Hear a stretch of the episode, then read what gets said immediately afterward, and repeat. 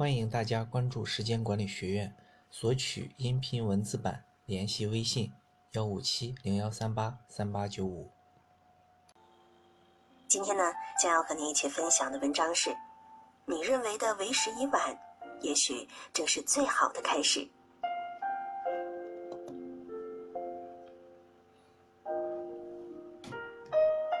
我刚开始写文章的时候，遭到很多人质疑。表姐对我说：“都毕业了，没有上学时那么多空闲，才开始看书写作，不晚吗？”闺蜜怼我：“读书时记忆力、理解力那么好，也没见你这么用功。现在工作这么忙，为时已晚呐。”甚至连小姨都说我：“现在开始太晚了。”写作这事儿应该从小就开始培养，成才的可能性才会大一些。听着大家的质疑声，我也开始怀疑，现在开始是不是太晚了？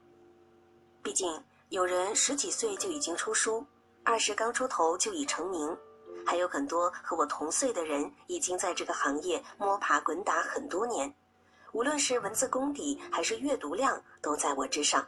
自己现在才开始去尝试，是不是真的为时已晚？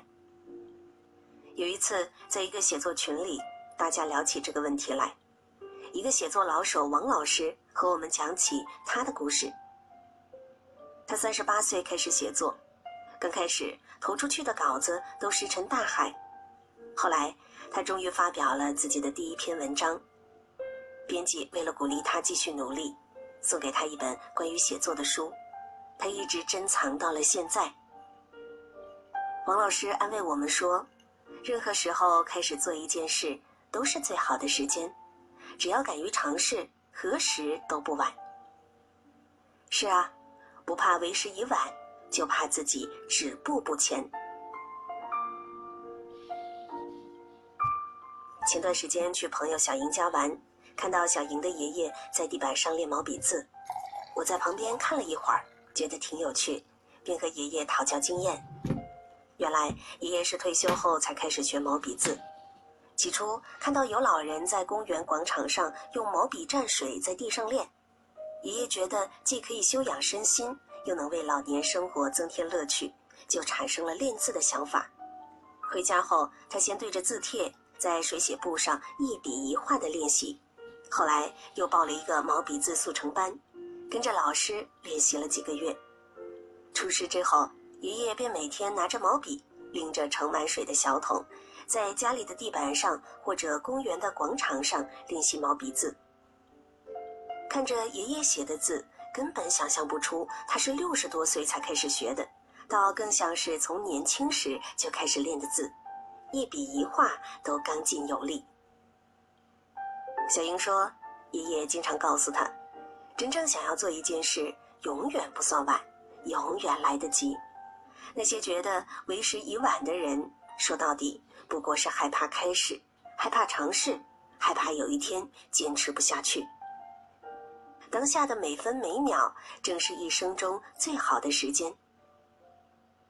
有时候，我们常常会想，为什么没有在十年前、二十年前就开始学习某项技能？